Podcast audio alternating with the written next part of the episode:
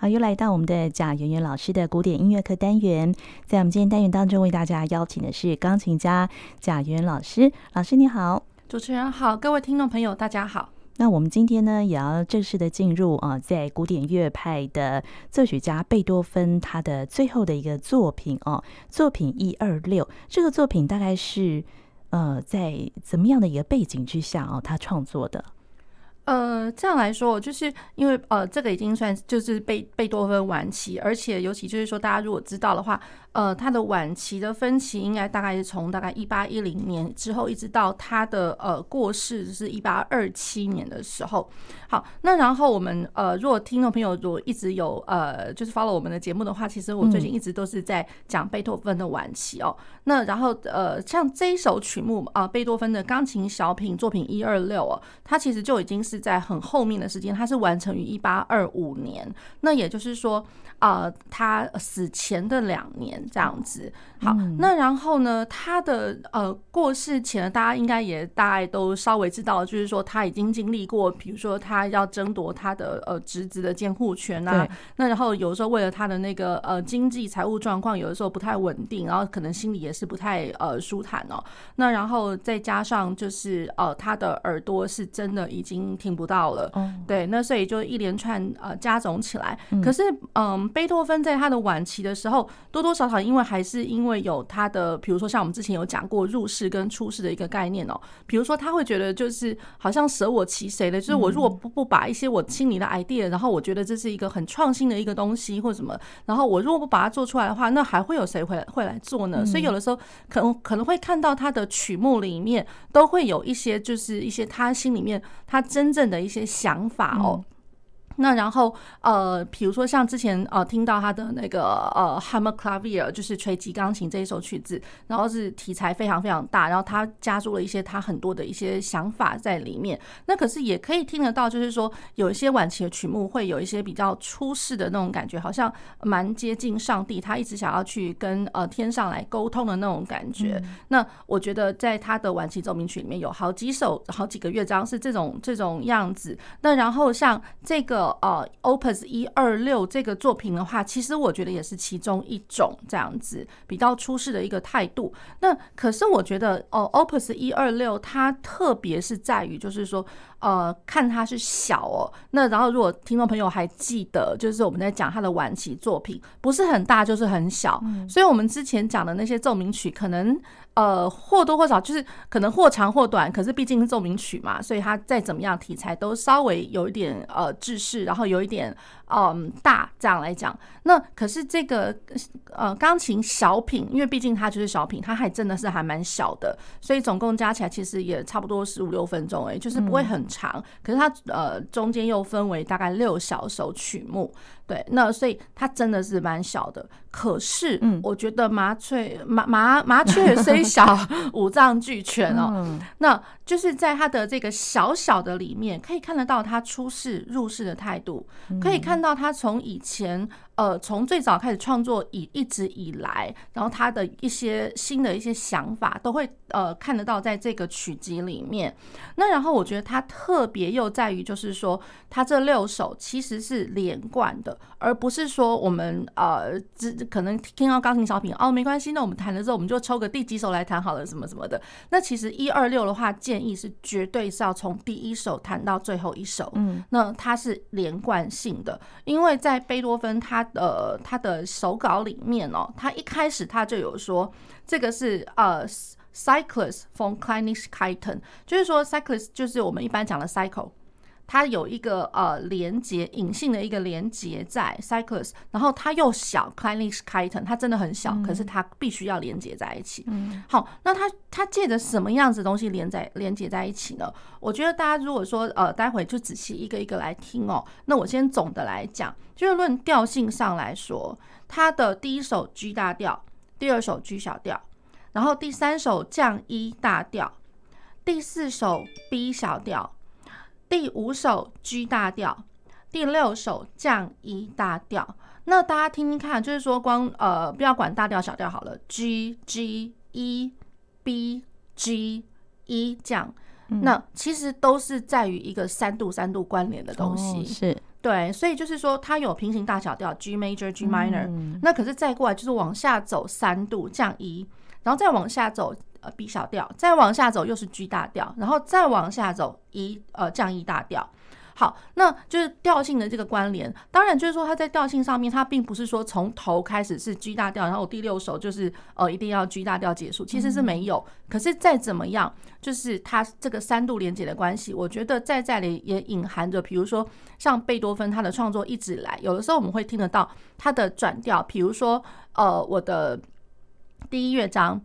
跟第二乐章，可能它的调性连接，它是一个三度关系，而不在于不是不再是我们所熟知，可能就是关系大小调，或者说呃呃五度关系的主调与属调。所以我觉得这个已经有隐含着贝多芬他一直以来创作的一个概念。那三度连结关系一直走到浪漫主义、浪漫乐派的时候，有非常多作曲家的作品，他们在乐曲里面转调都是以三度关系来转调。嗯，对，所以我觉得就是贝多芬也真的算是开了一个先河。那除了开了这个先例之外呢，呃，再来就是说他的那个钢琴小品。小品它是一个连篇的，比较起它以前的 Opus 三十三跟 Opus 一一六。呃呃呃，一一九，sorry，那所以比较起他前面那两组的钢琴小品，那那两组其实不太算是连篇，所以就是你可以在演奏的时候，可以大概中间抽个几首来这样。嗯、可是 Opus 一二六它是第一次有连篇的东西，嗯、那所以这样连篇东西，然后一路走到如果说浪漫主义，大家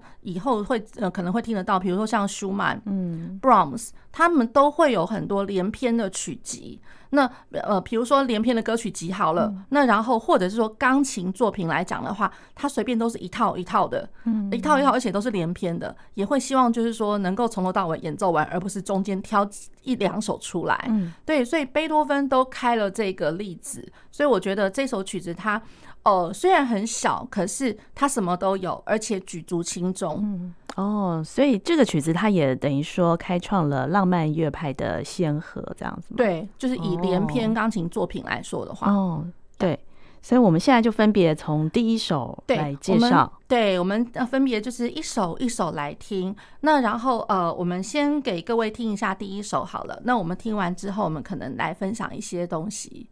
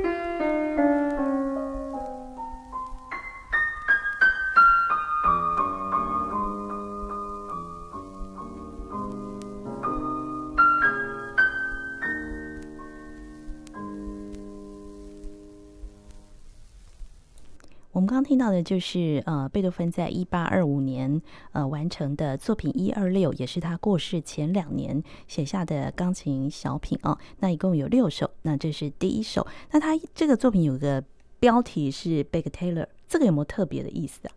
哦，Bagatelle 其实就是，其实一般来讲就是一个小品的一个意思。Oh. 那然后呃，在早先最早呃，就是我们在讲，比如说大键琴的套曲集的时候，有没有？比如说像那个呃库普兰或者是啊、呃、那个 Rameau 的时候，他们那个时候大大键曲集里面，可能比如说在曲一套曲子里面，可能第第几首的，就是某个单个的小品，它就会有有可能会穿插着 Bagatelle，它就会出现这个字 Bagatelle。那然后 Bagatelle，然后一路到了就是，嗯，呃，就是到了贝多芬的时候，他贝多芬又重新把 Bagatelle 这个字拿起来用，然后。把它就当做是一个曲类来用了，而不是说只是单首的一个曲子哦。那呃，其实就是我觉得这是它的特别的地方，因为其实可能在 Haydn 跟 Mozart 他们可能稍微这 Backteller 这个东西可能稍微呃忘了一下，被遗忘了一下。那贝多芬重新把它拿把它拿起来，嗯，对。那其实，在讲到那个大键曲集，不过我的印象中其实是从在更早的 Marin Marais 的那个组组曲里面就有就已经有了，嗯，对。所以我觉得这个是他真的。小品，呃，很特别，可是他却又很好发挥的一个地方。嗯、对，那刚才的第一首听起来真的是非常的轻巧的一个短曲，对对对，非常流畅。然后它就是呃，开启了这个呃，这这一个 Opus 一二六的第一首哦。那它这个嗯，它的谱呃，它它的那个速度速度其实是行板 Andante con moto 稍微流动一点的行板。可是呢，又要如歌的 cantabile a con piacevole。好，那然后它是三四拍。那大家刚刚听到，就是因为三四拍的话，一定都会比较流动一点点。嗯、那更不用说他写了说 andante con moto con moto 这样子的一个意象哦。那可是呢，嗯，在一开始大家就会觉得说，哎，听完就是哎，整个来讲的话，这曲式嗯也讲不出个所以然，就觉得说好像同一个素材，可能前面。走一走，然后后面的确是有出来，而且后面的那个素材，呃，嗦发嗦哒滴哒滴哒哒滴，这个东西是给了左手。好，不管怎么样，可能前面听了一次，后面听一次，可是中间又穿插了一个，可是穿插的那个东西，你也很难讲说它好像是 B 段。我觉得其实如果严格来讲的话，我不太认为说这个曲子它是三段体，嗯、呃，就是不是我们所熟知的 ABA 啦。对，那它是分成三个段落，没错。那可是，在前面的素材跟后面的素材中间，可能穿插了一个像是一个 transition，一个像是连接的一个桥梁的这这种的段落。对，所以我们并不想要把中间连接的东西当做是 B 段来说。好，那这是一点，它比较感觉像是 through compose，就一路这样就是创作下来。好，那然后呢，在一开始的那个意象氛围，大家就会觉得说，哇，好像其实跟我们想到的作品 Opus 一零一。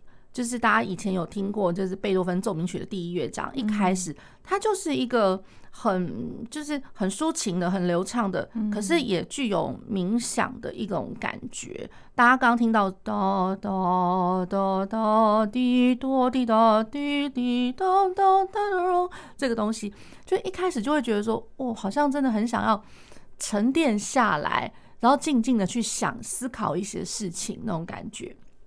好，那所以这个跟一零一超级的相像。那在它中间转折的这个地方呢，会听到一些有有装饰奏，有没有装饰奏？然后在装饰奏之前，其实还会有一个就是一直推进的一个乐段。老实说，那个推进它其实在那乐谱上面也没有真的写 Alterando，可是呢，就是说在诠释上面，我觉得已经给了大家一点就是空间。对，所以我觉得多多少少它真的就是有点浪漫主义的味道出来了，就是大家光听到那个一定会知道，就是说不想要去打拍子，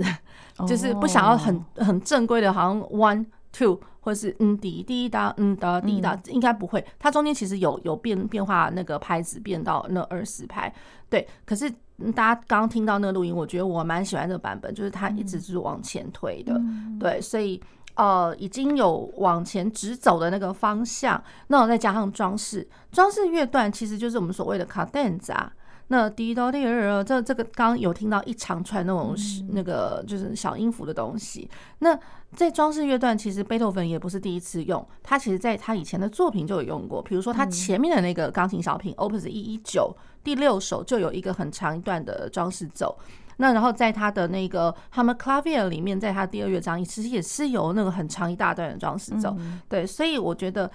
他这一首就已经呃，借着这一首，大家就会开始去想，去去联想他晚期作品曾经发生过的什么事情，有什么样子的风格。嗯，对。所以蛮建议大家就是一边听的时候，一边去回想我们之前有提过什么样子的一些重点。嗯嗯。所以它虽然是麻麻雀虽小五脏俱全，就是涵盖了他晚期作品的一些特色，真的都是一些在里面。哦，好。那接下来的第二首的感觉，第二首它呃就是一个很长动的、很忙碌的一个感觉，大家先听听看。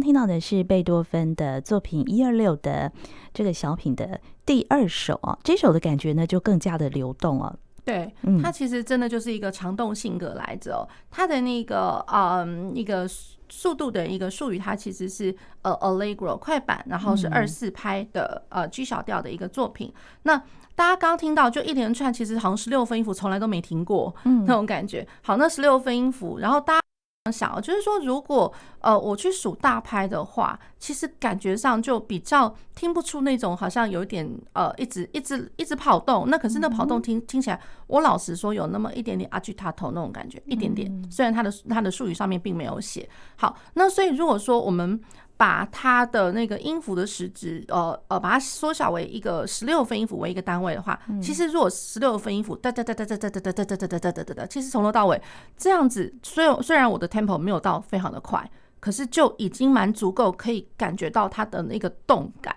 动感。然后它因为它又一直不停歇，所以我觉得那个长动性可是相当的明显哦。那它这样子的一个做法呢，其实大家如果回想一下，就是作品一零一。就是它的第四乐章，其实呃，一方面它是副格，那然后一方面也是都是十六分音符为呃一个组成的一个单位哦，对，所以就是蛮忙碌的。然后像那个作品的一零九，它中间呢有一个呃第三乐章的那个变奏，嗯，有一个变奏其实就是一直都是以四呃十六分音符哒哒哒哒哒哒哒哒哒哒哒这样子来做的，对，好，所以它前面有这样子的一个长动性格的一个先例。好，那然后再过来，大家一定会听得到有那种很莫名其妙大声、小声、突然的，然后还有那种突然的那种，就是哎停下来，然后再再开始。嗯，对。那这个在晚期作品里面的话，其实一零六就是 Hammerklavier 里面，这是超级明显的有。对对，所以就是突然没了，然后怎么又又突然开始，或者说突然大小这样子。好，所以力度鲜明，呃的对比也是一个哦，然后再过来就大家听到就是说刚刚他的那个有一个结束句哦，滴答滴答滴答答答，那所以就是在他的奏鸣曲里面其实都有哎、欸，对我觉得他也蛮蛮有意思的，他的奏鸣曲里面就是感觉上。嗯，这样来讲，它是 quotation 吗？就是呃借用吗？或者说去呃，就是大概改写一下那种感觉。嗯、对，有的时候可能会从他的那个一零六，或者说他的作品九十，会听得到一些些一点点，好像有点像，又有点不太像那种感觉。就说那个某一些乐段某一些乐段，它的旋律听起来、哦、有点像，有一点点像。嗯，对，所以我觉得这是它好玩的地方，这样子。嗯、那不过我觉得十六分音符那个真的就是呃乐曲激动与张力的一个来源。嗯、好。那第三首，我们接下来听的，对，我们接下来听的第三首，大家也可以听听看。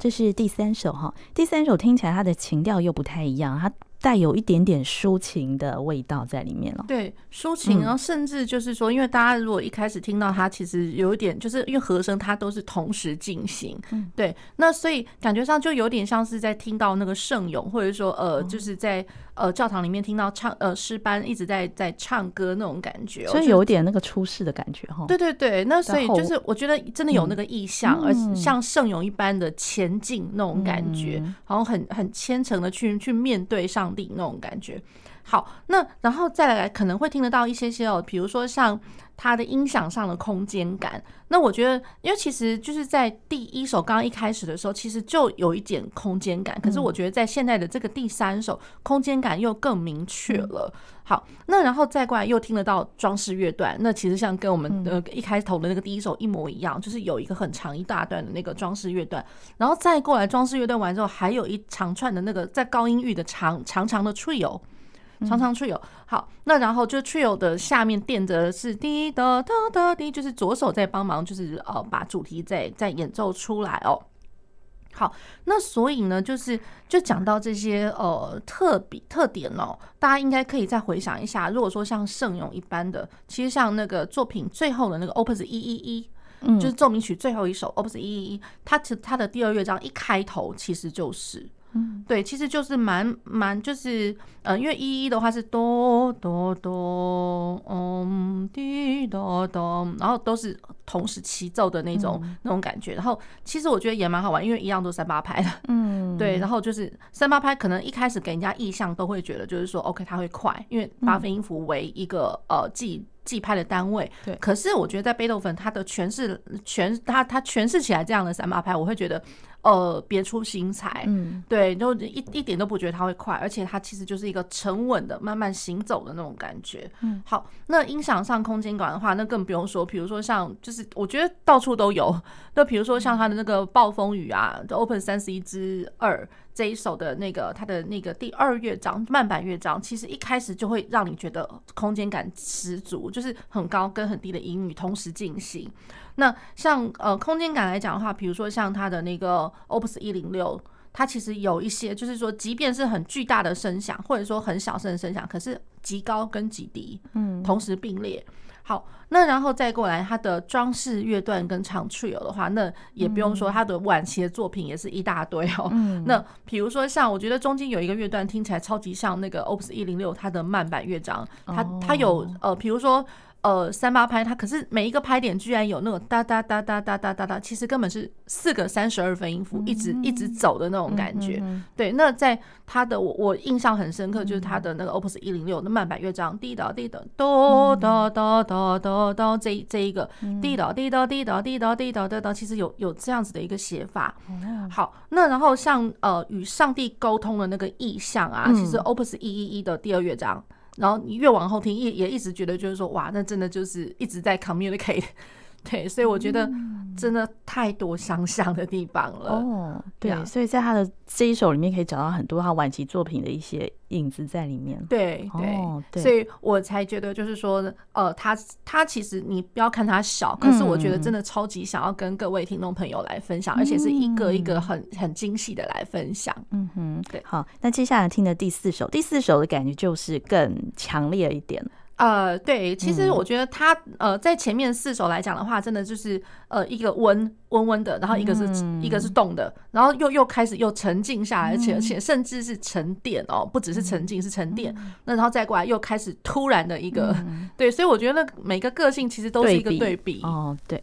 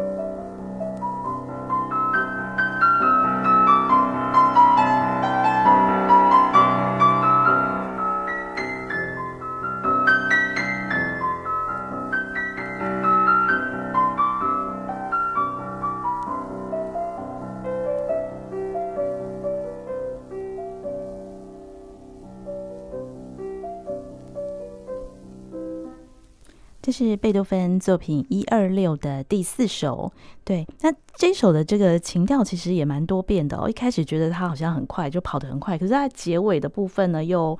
有一点是又要想跟上帝沟通的感觉。对对对，其实我觉得他这首曲子哦，这超级超超级妙的。嗯、就第一个就是大家先先听到，就是它的呃速度术语是 Presto。嗯，所以 Presto 其实就已经有一点点，就是我觉得再怎么样，这它的方向感是非常非常的呃直直接的，非常 straightforward。好，那然后再来就是它是二二拍，所以二二拍还还不是还不是四四拍，是二二。所以二二的话，其实我老实讲，它呃感觉上是比四四更加的挪动，而且是更加的。呃，有有一点那种跳动的那种感觉，我我这样来说，对，好，那然后他又写成了 B 小调，可是 B 小调大家刚刚有听得到，就是说，其实它这个中间的那个转调，或者说它有一些调性领域上面，其实已经蛮不定的了，会听得到一下子，哎，C C 小调跑到 G 大调。然后或者说 C 小调一下子跑到哎啊，怎么 C 大调 C 大调都来了，对，那然后再过来就是嗯滴滴咚咚滴滴滴咚滴滴的，然后一听起来就觉得嗯这样，它又是 B 大调的，所以它的调性已经这样跑来跑去哦。那而且它还不忌讳的，就是说呃，比如说三三度关系的呃 B 到 G，好，那然后或者说 B 到往上的二度是 C 大调。所以它 C 大调也也用到了，所以我觉得这个调性的一个转换也蛮蛮蛮蛮完蛮令人玩味的那种感觉。好，那然后呢，力度对比，那爆发力，大家其实是一开始就可以听得到了。那力度对比的话，那也不用说，大家一开始可能第一个想到就是哦，那个 Hammerklavier 一零六，对，力度对比，然后连续的强奏也是，就是大家会听到哒滴哒滴哒滴哒滴滴哒哒哒滴哒哒哒哒哒哒，就就大家听得到我很用力的在念某些音的时候，对，那真的有点像，就是像在敲锣打，也不是敲锣打鼓，就是说一直打敲鼓的那种感觉，痛痛痛这样一直。嗯，对，而且持续 sforzando。那听众朋友如果还记得我们以前节目中有提过的话，这在贝多芬作的作品里面，看到这样子的这样写法，其实你会知道这它是方向感是是绝绝对是一直往前，而且它绝对是有一点点就是说 crescendo 的那个意象。对，不要管说就是它的音型，因为这个呃，像在这首里面音型是持续往上走，呃，就是哒哒滴哒滴哒哒哒哒哒哒，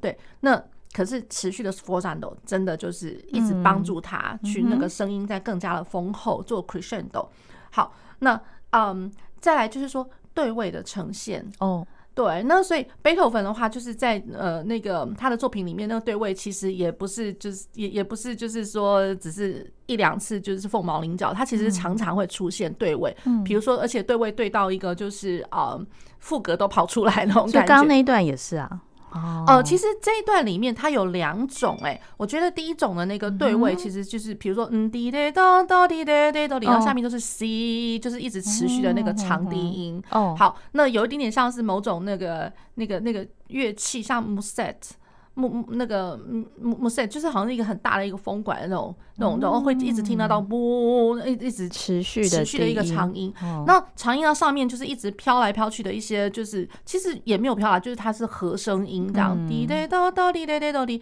那所以感觉上就是一个持续的。呃，稳定不动的一个声部跟一个会动的一个声部，这样子的一个一个对位的方法。好，然后再来就是说，还有一个，它真的就是中间有一段，其实听起来哇，那真的真的是小副歌来着。哦，对，所以大家会听到就是说，哎，这个第四首怎么好像段落还挺多的？嗯，对，可是又会听得到，就是它就是原原原来的那一那一段哒哒滴哒滴哒哒哒滴哒，然后这这个这个段落，它还是会一直在回返，一直一直回来。所以论它的曲曲子的架构来说的话，大家不知道有没有呃想联想到？其实我觉得它是比较有一点点古古风古味的，像 Ritornello。Ritornello，大家如果还记得的话，Ritornello 它是有点像，就其实根本就是 Rondo Form 的一点点呃，就是的前身啦。这样来说，A。B，然后那个 A 的那个素材一直在回来，当当滴当滴，然后然后 B 段，然后 C 段、D 段之类的，就是新的东西也还是一直有，可是 A 段是一直会回来的。嗯，对，所以我觉得它的那个架构上来讲的话，是真的蛮蛮有古味的。好。那然后像刚刚的那个呃，我所谓的那个长笛，我觉得像 Musette，那一开始也会觉得就是说，这也是一个蛮仿古的一个一一个风味在，嗯，对，因为这个乐器的话，毕竟就是到浪漫乐派，可能就真的也不太不太听得到这样。哪一个乐器？老师说。呃，Musette 就是那个呃长笛音的那个，长笛音那个风管的那种那种感觉，穆塞特管，对，对，所以我觉得这个都是有一点点古味的那种感觉。好，那然后声响的静止。然后突然静止了，嗯、然后又开始。那这个晚期的，刚刚也大家听到我一直在讲了，嗯、对，一直都有，对，所以我觉得它也蛮蛮奇妙的一个作品。对，好，那我们接下来听的是第五首，是。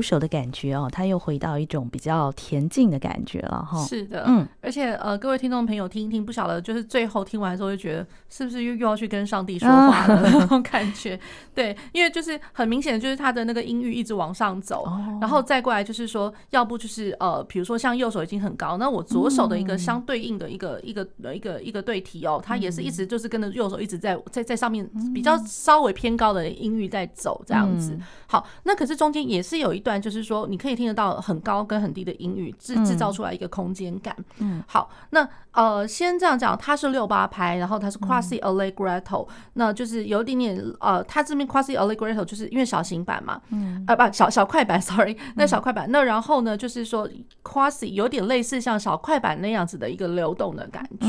然后又加上因为它是六八拍，所以六八拍本来就会有一点点就是其实是持续走动的那种感觉。好。那然后呢？我觉得它还有一个比较特别的风味，大家一直听到就是说听起来好像很简单。那有一个旋律在跑，那左手好像就是反正就是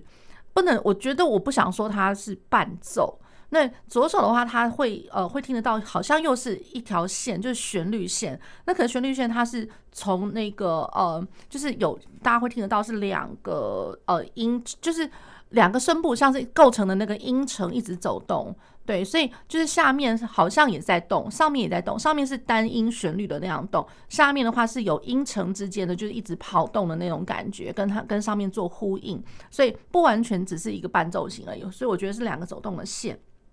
好。那可是两个走动线听起来好像又还是有那么一些就是和声的感觉，对，所以我觉得这样子的写法其实就是说，如果大家有兴趣的话，可能去想想看。我觉得对我来说，我联想到的其实是 quarterly bad。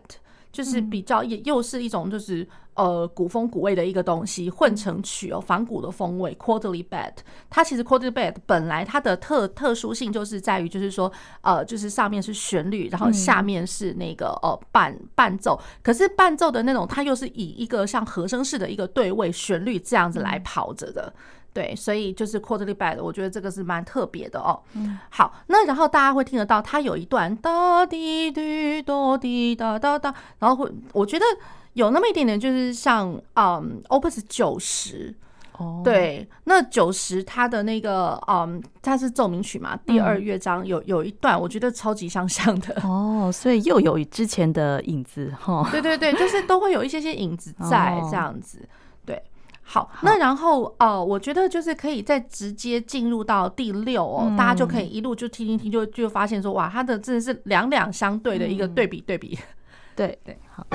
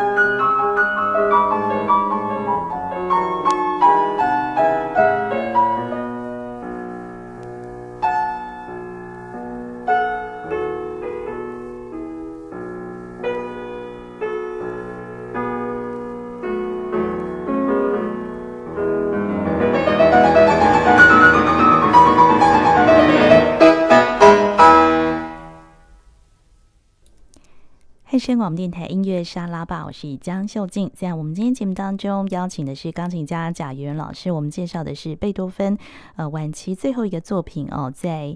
呃一八二五年创作的作品一二六。那它是一个小品哦。那我们刚刚听到的是最后一首第六首，哎，第六首的感觉哦，在开头跟结尾它其实是互相呼应的哈、哦。对，它是互相呼应，哦、而且我觉得其实很好玩哦，就是说。嗯，这样来讲有一点点像是我们所谓的那种拱形吧，就是前面来一次，后面又来一次，或者说又是在呃，我们就是这样来讲，就是说它有一个 returning 的那种感觉，回返的感觉。好，那那这样子的一个做法呢，大家会不会想到，就是说像他的晚期作品都会有那种就是 cyclicism，就是前面第一乐章发生的东西，我可能第三乐章或者后面又会再给你来一次。嗯，对。那所以就是呃，在他的晚期作品都可以看得到。好，那然后再过来呢，我觉得他有一个很好玩的地方。大家想一想，他他是 Presto 哦，二二拍哦，他的一开始是这样标的，可是马上没多久，没几个小节呢，然后就看到哎，突然变三八拍，然后就开始比较歌唱，然后他的歌唱的乐段呢，他是那个呃 Andante amabile e commoto，有点就是流动的 Andante，可是又呃很就是非常温柔可人的那种感觉。好，那嗯，大家就会想哦，就是说哎，第一个。这怎么会好像前面那一段根本好像就是滴答答滴答答的二二拍的这个素材，其实，在三八拍里面好像也也看不到，对，就是莫名其妙来了一段，根本就是一个呃一个开开头导奏而已，导奏完了之后呢，突然变三八拍，嗯，对，所以那如果是说我们连篇的这样子加总起来来演奏，那我从我第五第五的那个比较虔诚的，因为就是我就是跟上帝讲话去了，这样大家如果还记得的话，第五结束跟上帝讲话完了之后呢，突然一个嗯，哆哆哆哆哆哆哆哆哆，很强烈的，然后就觉得说，哎，怎么又又又又又还还俗了，就是就是下凡了嘛？对对对，就突然觉得说，哎，怎么又又回到人间了？突如其来的这一段，那突如其来这一段，大家不晓得有没有想过，就是说他其实跟那个他嗯。在这个之前，不是有那个第九号快那个呃那个合唱，嗯，合唱交响曲，对，他的第四乐章不是来自于喜乐那个快乐颂，有没有？那其实，在那个乐章，就是那个乐章，其实呃合唱它不不是一开头就出来，嗯，对，它合唱部分是大概后面一点点才出来，可是前面的话也莫名其妙来。嗯，来插入一段滴哒哒哒，就是就是一个 D minor，我我记得没错的话，嗯、对，那我现在有点唱不太出来，嗯、大家有有空的话去听一下，就是他的合唱交响曲第四乐章的一开头，对、嗯、对，呃，C 哒滴哒哒滴哒哒哒哒哒哒哒哒哒之类的，然后哒滴滴哒哒滴哒滴哒，这这一个。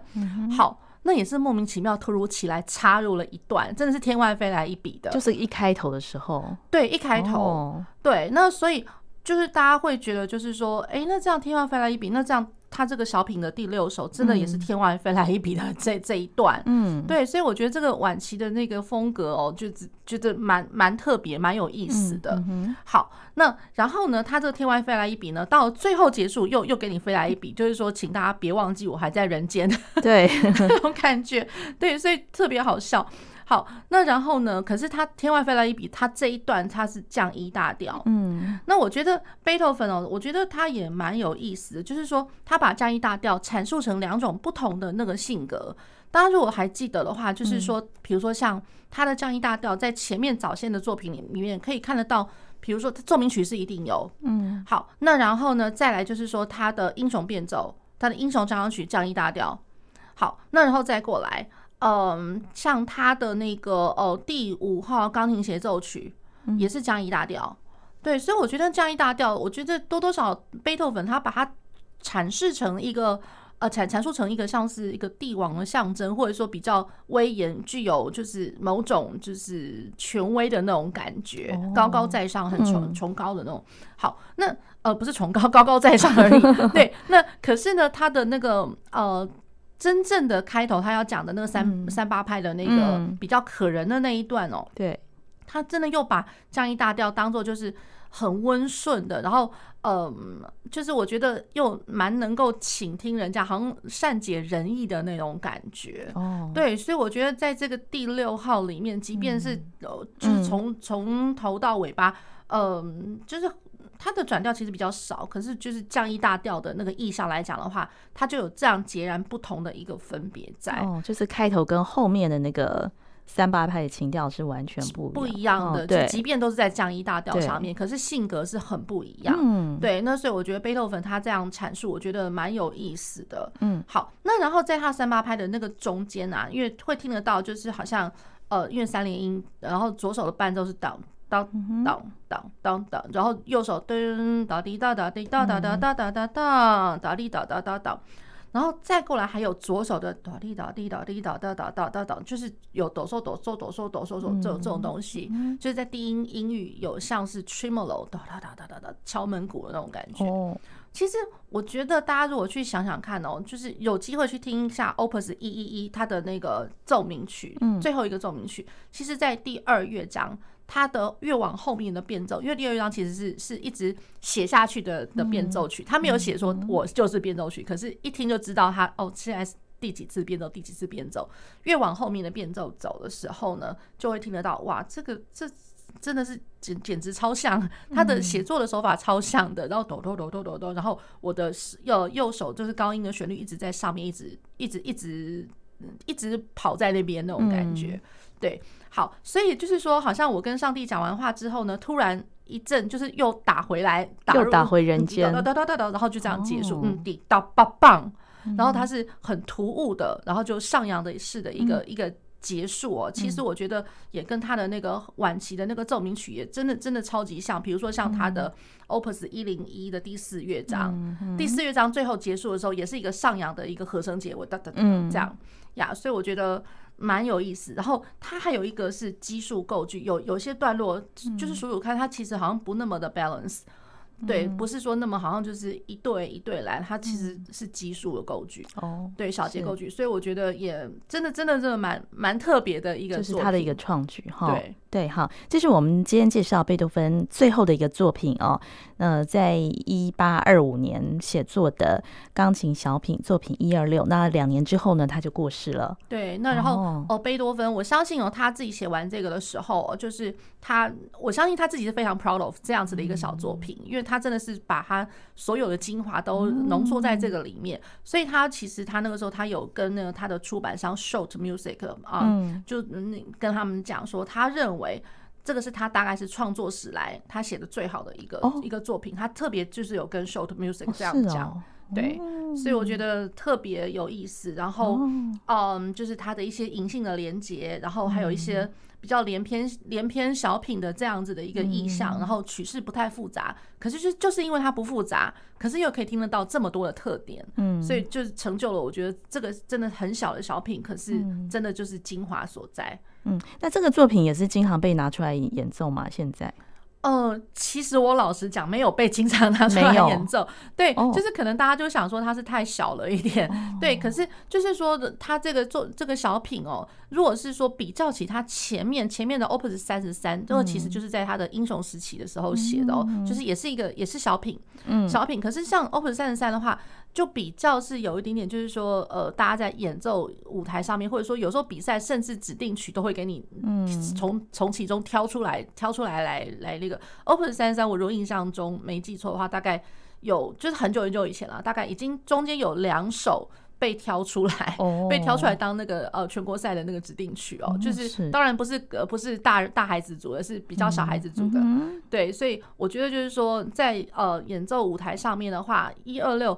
我怎么怎么说呢？除非啦，就是说是音乐家，他真的觉得他参透了，嗯，然后他真的知道这样子的一个精华，所以即便小，可是他把它弹的很很有味道，很有意境，嗯，对。那要不然的话，我觉得他是真的会比较少一点出现在舞台上，有点可惜了。所以这也就是我想要就是把它呃，就是带出来介绍给各位听众朋友的原因。好，那我们今天非常谢谢贾元老师，谢谢主持人，现在跟各位听众朋友。